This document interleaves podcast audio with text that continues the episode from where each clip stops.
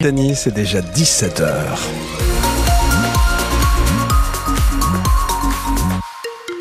Et 17h sur France Bleu Occitanie, c'est l'heure de retrouver l'info avec vous, Claude Dacalmel. Bonsoir. Bonsoir Pascal, bonsoir à tous. Ouh, il y a de la neige. Le Mourtis rouvre son domaine skiable demain. Eh bien oui, la neige est tombée en quantité ces dernières heures. La station était fermée depuis le 9 février. Faute de neige, elle va donc pouvoir rouvrir au public demain. Depuis hier, il est tombé pas moins d'une trentaine de centimètres. On en attend, Pascal, jusqu'à 50. Ouah. C'est le deuxième plus gros épisode neigeux de l'hiver après celui de début janvier. Axe 3 Domaines euh, espère euh, pour sa part rester ouvert jusqu'au 1er avril. Axe qui devrait pouvoir euh, ouvrir 95% de son domaine demain. 65% des pistes sont actuellement ouvertes.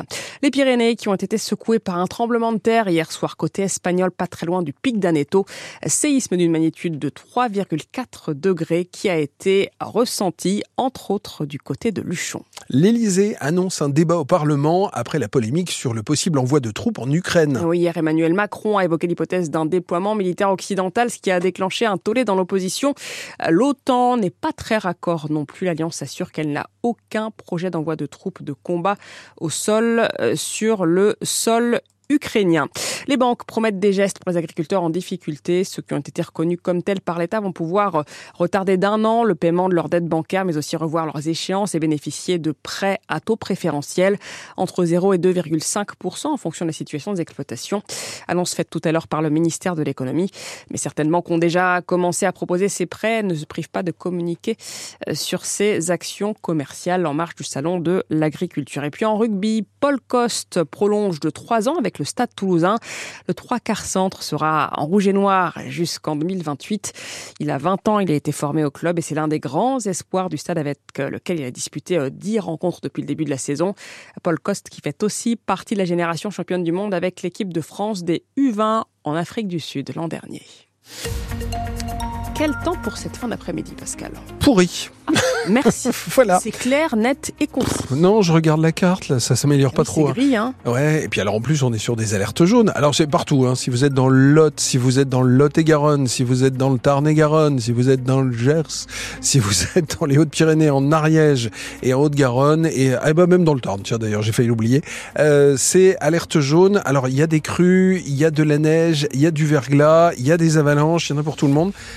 Alerte jaune, c'est relatif, hein. Oui. c'est euh, faites attention. Il faut quand même être prudent. C'est pas voilà, mais c'est pas la catastrophe. On va vous parler des températures pour l'instant parce qu'il fait pas très froid officiellement puisqu'il fait aux environs de 9 degrés.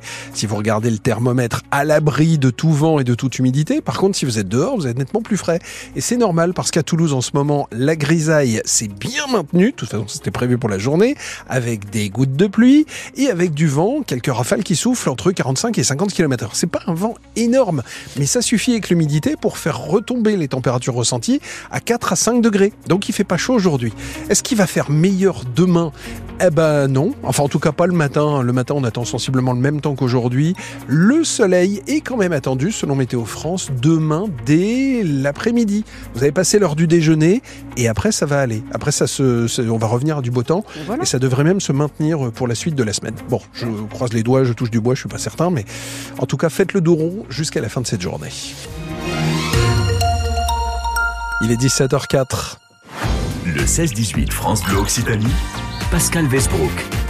Vous aimez les artistes, vous aimez euh, aller découvrir euh, les, les concerts là où ça se passe, et ben figurez-vous que dans un petit instant sur France Bleu Occitanie, on va aller faire un tour au Bikini. Samedi 16 mars, vous aurez le plaisir d'applaudir Lescope. Alors Lescope, vous connaissez peut-être son premier album, c'était la, La Forêt, un album qui est sorti en 2012, et il vient d'en ressortir un, un, un, là, il y a quelques, quelques jours. Il est sorti début du, du mois de février, il s'appelle Rêve Party. On va avoir l'occasion d'écouter Lescope, et on va surtout avoir l'occasion de l'interviewer dans un petit instant sur France Bleu Occitanie. Mais ça sera après ce titre de Jean-Jacques Goldman, bien évidemment. Ça c'est alors le premier vrai tube de Jean-Jacques Goldman. Hein, vous pouvez y aller.